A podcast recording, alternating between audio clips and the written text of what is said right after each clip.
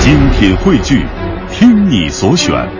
中国广播。 radio.cn，各大应用市场均可下载。山海如此多娇，引无数英雄竞折腰。数风流人物，还看我是梁东。大家好，我是吴伯凡。两个男人孕育五年，梁东、吴伯凡帮你坐着打通经济生活任督二脉，东吴相对论。好戏马上开场。作者打通经济生活任督二脉，大家好，欢迎收听《东吴相对论》，我是梁东，对面的依然是二十一世纪商业评论发行人吴伯凡，老吴你好，大家好嗯前段时间呢，大家都说，哎，老吴去哪儿了？其实呢，老吴呢去了趟欧洲，在欧洲呢参加了一个国际性的这个研讨会，在这个会议上呢，这个老吴呢也也和大家一起探讨了一些东西，比如说。在新的工业革命时代来临的时候，人的价值到底是怎样的？中国、欧洲应该各自扮演什么样的角色，是吧？嗯，其实机器是不是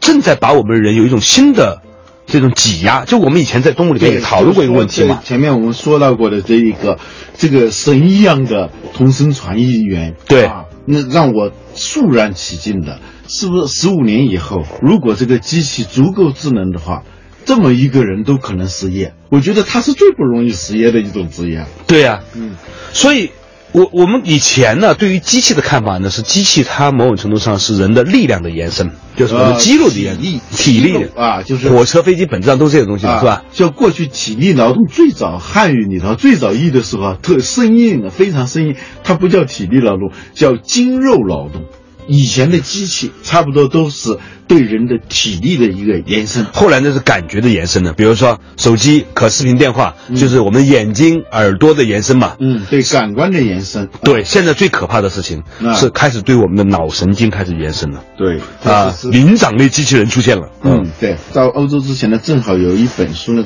中信出版社出了一本书，叫《第二次机器革命》。嗯，呃，我写了一个推荐啊，就是这个、那个也送给了欧洲的一些朋友，他们也知道这本书，他们很吃惊啊，这本书刚刚出来，我们嗯中国就出了，那一下子我们就找到了共同的话题。嗯在在欧洲，这个是一个世界性的话题，不是不专属于中国的了，嗯就是也跟我们所关心的第三次工业革命关系非常密切。这个话题啊，就是说，如果第一代机器，我们把它在此我们这个时代之前，嗯往后看的所有的这个机器，包括在农业时代出现的那种，呃，水车，还还不是用用钢铁做的，就是农村里头，我小时候看到这种那种水车，嗯那也是一种人的体力的延伸嘛。 嗯啊，到后来的就是工业革命是以一个一七七六年瓦特。改造了蒸汽机，不是发明了蒸汽机啊！嗯瓦特他在此之前他已经有蒸汽机了，他让这个蒸汽机变得相当的，就是这蒸汽机呢优化到是一个可靠的生产资料了。嗯啊以前都基本上是介乎玩具和工具之间的这么一个东西啊。到一七七六年，由于这个瓦特的蒸汽机出现呢，工业革命就开始了。它最早是用于纺织嘛，纺织机嘛，嗯啊，真理纺织机。后来坐火车是吧？火车，这都是呃都是跟蒸汽机有关的嘛。再后来，我们看到一些大吊车是嗯吧？包括后来的什么集装箱革命等等，都是一个对人的体力的一个巨大的延伸。你看那个公路修的那个速度，过去古代啊修一条路，那那那真的是很难很难的。嗯啊，我现在我们那种速度，尤其是我们中国速度，修高速公路、修隧道的那个速度，之所以那么快，还是真的是仰仗于这些四肢极其发达的这种机器。过第一代机器可以概括成头脑简单，简单到几乎是没有的。啊嗯，它没有什么智能的，有一丁丁点智能。第二次机器革命指这个体力的延伸到脑力的延伸，嗯也就是说它变得有头脑了，头脑不那么简单了。比如说机器人，嗯嗯，机器人它本质上是机器嘛，应该说成叫人机器，不能叫机器人。它本质上是就像熊猫，应该叫猫熊，不能叫熊猫吧。那个机器人它本身是机器，但是呢，它带有了人的某些特点，有能够使那个巧力，能够动脑子了。嗯越来越多的不是说长得像人一样的机器人那样的，嗯是各种的功能电脑应用，它开始扮演这种角色了。嗯比如说，根据现在的这种语言的这种翻译能力的进化速度，嗯应该十到十五年，人类的同步同声传译，甚至带着感情的同声传译呢，就可以变成是自动化的了。嗯然后它的成本就会大幅降低。嗯在其他领域，其他取代人功能的各种应用也会不是同步出现的。对于是就涌现出一个问题：人，我们以前在动物里面也讨论过问题，人到底还有什么用？嗯，第一代机器作为人的体力延伸的机器，它是人类的帮手。嗯第二代机器呢，它既是人类的帮手，比如说电脑，嗯啊，智能手机、机器人，也可能是人类的对手，嗯因为它具有认知能力，同时它还有学习能力。在某种程度上，它如果你不加以遏制的话，它有它的自己的呃做判断的能力。一切事物在从开始做的开那一刹那，它就开始在走向它开始的那个反面。嗯比如说，你拥有一个奴隶这个机器哈，嗯经过它的进化的时间到一定程度的时候，你就会自然而然的发现异化成了它变成你的主人了。这种事情常常发生。我那是另外一个层面的东西啊，你汽车，嗯啊，它是你的帮手，嗯延伸了你的腿嘛，嗯是吧？这是腿的延伸，延伸的过程实际上也是一个摧残的过程，嗯毁灭的过程。以前我们讲到过，就麦麦克卢汉说，一切延伸同时也是一个无痛截肢嘛，嗯就是把你的手延伸了，但是你本来的手的力量。和腿的力量就逐渐的会萎缩，这是哲学意义上的。嗯现在是什么？这个是技术意义上的，技术意义上是的是，以前是一个讨论，现在是我们有可能目睹，而且这个事情可能就是发生在未来五年、十年、十五年里面。作者打通经济生活任督二脉和老吴今天讨论的问题是：第二次机器革命，当机器变成灵长类机器的时候，人到底还要怎么办呢？对，什么是第二次机器革命？为什么说第二代机器已经从人体力的延伸变为脑力的延伸？第二代机器跟以前的机器有什么不同？为什么说第一代机器是人类的帮手，而第二代机器既可能是人类的帮手，也可能是人类的对手？为什么说机器的进化速度远远高于人类的进化速度？欢迎收听《东吴相对论》，本期话题：灵长类机器。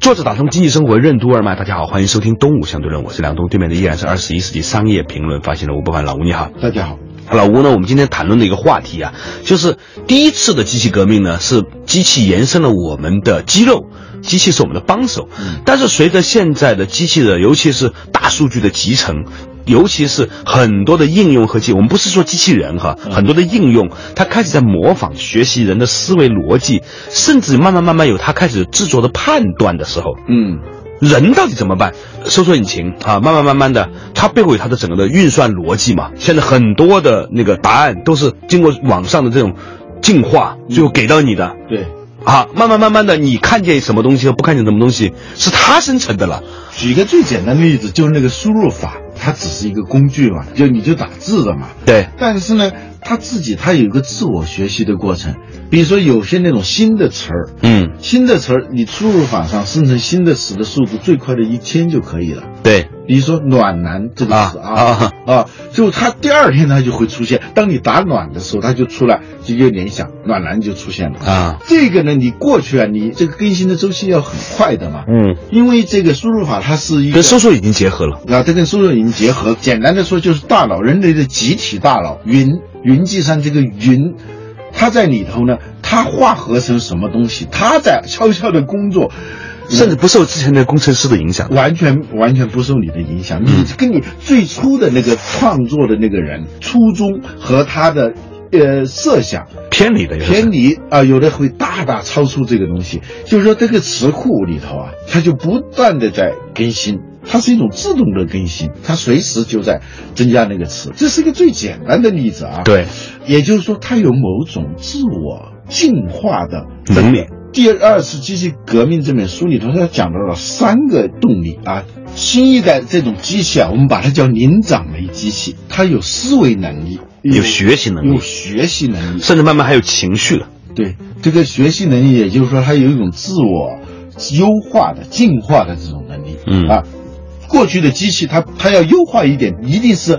有另外一个人去做的，人让它优化一点。现在呢是它自己可以优化，基本的差别就在这里头啊，就是说一个是体力的，一个是脑力的，而且它有一个背后有一个特别要命的东西，比如说我们灵长类，我们人是灵长类动物啊，那个猿呃猴，我们的近亲，但它这个大脑的进化的速度啊是很慢的，嗯，你说这几千年来，我们说我们比孔子、比苏格拉底时代的人聪明多少？比那个大佬来说，嗯你很难说比他聪明多少，甚至你可能还不如那个时候的人。但是你跟计算机有关的东西，它的速度呢，它是都遵守这个摩尔定律的，就是十八个月，性能提高一倍，价格降低一半。过去啊，我把那电脑坏了的，我都我都拿去就就扔了，或者说就是很廉价的卖了。现在我就不卖了，我现在很有意思，我那手机一一摞一摞的啊放在那儿，那个那个很有意思。其实时间并不长，跨度，比如说十年的时间，你就有一种恍若隔隔世的感觉，甚至是有些东西，有的小孩儿看见了，他都不知道那是什么东西。嗯，这个时间呢，可能也就是十，嗯就就十年的时间，十年的文物级的那个产品啊，就就就能出现了。 也许以后会出现一些二十年为跨度的这种考古学家， 呃，就是吧？二十年之后的人考古 iPhone 六 Plus，然后呢，有一个成有个人成为了这个在大学的考古学系可以讲这门课二十年前的苹果手机，像诺基亚的一些那个经典款嗯那种手机，我现在有一款，大家到我家里看到那个东西都要拿起来玩一玩，那嗯那个感觉啊，有一种回到从前的那种感觉。我们中国人用筷子用了几千年了，嗯， 你现在看着筷子都不会产生这种冲动，对吧？ 对啊，还有五寸盘，嗯，就是这个电脑里头那种软 盘。前两天有个人给我一张 A P 三格式的一个碟，我发现我家里面居然没有一个光驱。嗯。 这没有了，这个电脑没有了，没有光驱了，所以你都不知道拿那个 MP3 盘来干嘛。对，这个问题就是它的进化速度，就人脑的进化速度很慢。哦，对不起，我一定还要举一个例子，这个例子太传神了。啊我几乎在每一个五星级的最顶级的酒店，嗯能看见一个没有用的一个 iPod 的那个插口，就那个音响那个就宽的，你知道吗？对对，我这昨这天还在酒店里头看到了。就是每一个酒店都放着这么一个用不上的东西。当时你知道吗？这刚 iPhone 刚出来的时候，我在广州有一个酒店叫博尔曼那个酒店里头有，我觉得这个酒店好酷啊！啊你就是那个 iPhone 往上头一插，啊，还可以充电，还可以放音充响。电又可以音，那个音响很好。对啊，当时现在呢就都成了文物，了，它也不能改造一下，它这完全是个废品了。这个细节特别有意思或者它继续放在那，再放个五年，它就成文物我了。再过个五十年就成为名贵文物 了，古迹。啊对， 电脑的这个进化速度它极其的快，加速度的成长，使得人的人脑跟电脑的竞赛发生了很微妙的一个很微妙的一种状况。 我要提醒大家，大家讲到电脑的时候，千万别想到这个一个笔记本啦、一个电脑、一个 PC 啊，不是的对。我们今天讲的电脑其实是一个系统集成。就是数字化技术的各种机器啊。嗯，这里还是要重复一下那个古老的故事，就是那个国王跟农夫下棋的那个故事啊。嗯那个故事稍微有点复杂，但是我觉得这个故事极其深刻。作者打通经济生活任督二脉，东吴相对论。什么是第二次机器革命？为什么说第二代机器已经从人体力的延伸变为脑力的延伸？第二代机器跟以前的机器有什么不同？为什么说第一代机器是人类的帮手，而第二代机器既可能是人类的帮手，也可能是人类的对手？为什么说机器的进化速度远远高于人类的进化速度？欢迎继续收听《东吴相对论》，本期话题：灵长类机器。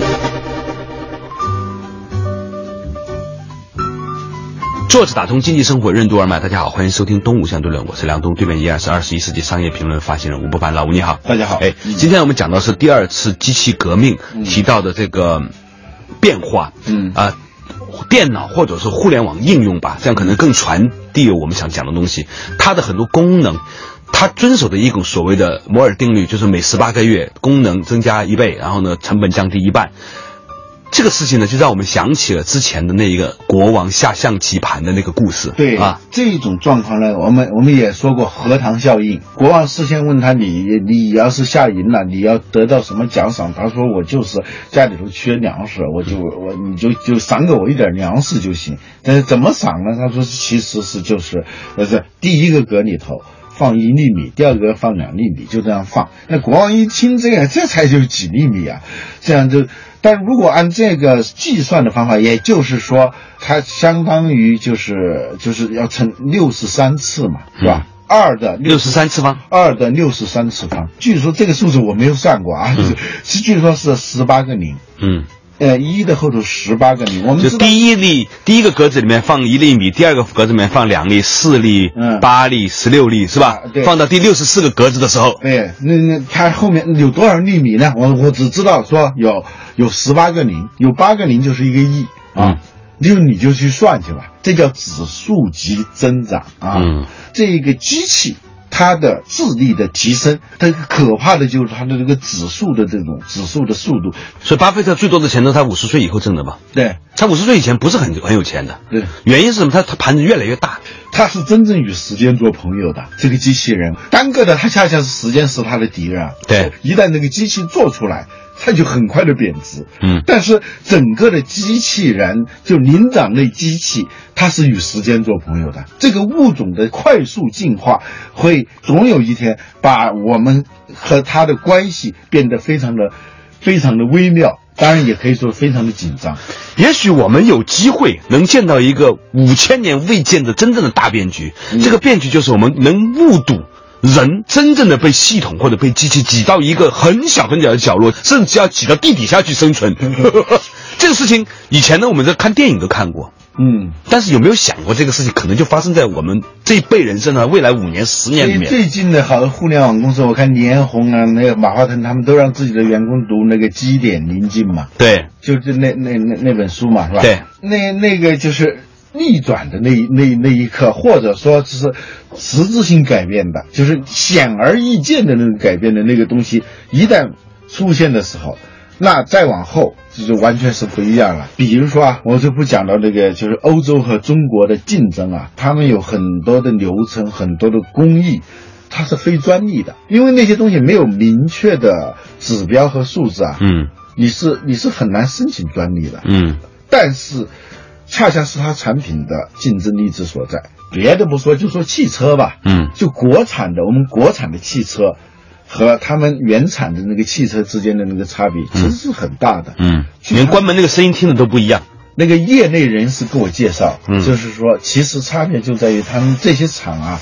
德国派来的这些工人的数量的多少，决定了它在国产化的产品的那个质量。嗯，机器这个事情就是这样，是吗？呃，以前你曾经讲到，如果对一个老中医、嗯或者一批老中医、嗯对他们的药方进行这个进化式的采采集，嗯然后发研发，大对吧？数据的这种研究以后，嗯，他们很快的把你这个人的开方的特点，连你自己都不知道的对那些东西，他能够抽抽出来。对，如果这个量足够的大，研究的时间的跨度足够的长，不仅是一个人，他研究很多的人，最后他得出来的那个东西也是一种隐性知识啊。第二代机器就智能化机器、灵长类机器，它处理数据的能力是远远大于我们人类的那种处理能力的。关键是呢，它不用睡觉，你知道吗？嗯它没有情绪啊。嗯我们有时候那个领导骂你几句，你的工作效率就会大大降低。嗯呃，一下都是想着怎么去写辞职信了，他又不太可能写辞职信。二十四小时的这种工作，你会发现哈，现在大量的职业正在面临一个巨大的转型，比如说。以前呢，你觉得你是一个美甲师，嗯但是现在这种新的 O2O 的业业业态，嗯令到培养并且创造一个有巨大生产力的美甲师变得不是那么困难了。他会告诉你怎么样去沟通，去怎么样去做流程，怎么去改造等等等等。嗯然后呢，就把一些新人迅速地变成是一个美甲师，而且给他创造创造客户。我觉得就是那种发型师啊，嗯它完全有可能，嗯，你把头伸到一个像 CT 一样的机器里面，之前你在在电脑上设定你的发型是吧？不，它就把你的脸型、头型、你的脸型、你的个人的气质、你的各种数据进行充分的挖掘以后，给你三个建议， 你自己选一哦给个你就三行。个建议，你就那一挑，挑了，当然你也可以说，你那时候都不需要那个什么鼠标，鼠标指指点点，你就告诉他，按照第三个给我再稍稍短一点点啊，他马上呱呱呱呱就给你改改， 哎，最后敲定以后，而且会展示的是一个三 D 的啊，嗯就是。这个这个这个头型啊，嗯可以转三百六十度的旋转，嗯让你看。我们今天讨论的问题就是，当这些东西都在发展出来的时候，一批一批的人将会失业，各种人都会失业。所以我们今天讲的就是说，人类的越来越多的工作，一步一步、一步一步的都在被取代的时候，这么多的人都没没有事儿干，那怎么办？这多少需要为我们今天的每一位听众带来一个问题，这个问题就是你现在要为可能的在五年以后你的失业，现在要做什么？写了一段推荐语啊，我说这个新机器既是人类的帮手，也是人类的对手，人类将日益面临与新机器的残酷竞争，凭借劳动力成本优势而赢得比较优势的国家，比如说中像中国和印度。可能会陷入到相对的劣劣势当中。个人和国家获取竞争优势的唯一途径，是如何以四两拨千斤的太极手法赢得竞争，做只有人能做的事，干机器自叹力不胜任的活，找到最不易被机器夺掉饭碗的职业。这是这个美丽新世界里头的国家、企业、个人竞争战略的基点。最可怕的事情是我现在也想不到有什么事情是不能够被机器取代的。不过呢，根据一些我们的过往的经验和智慧哈，当人被逼到绝处的时候，也许他就能发展出一种他之前想都不能想到的能力了。啊，人可能又会进化出一种新的能力。也许我们可以未来看得到。感谢大家收听今天的《动物相对论》，我们下一期同一时间再见。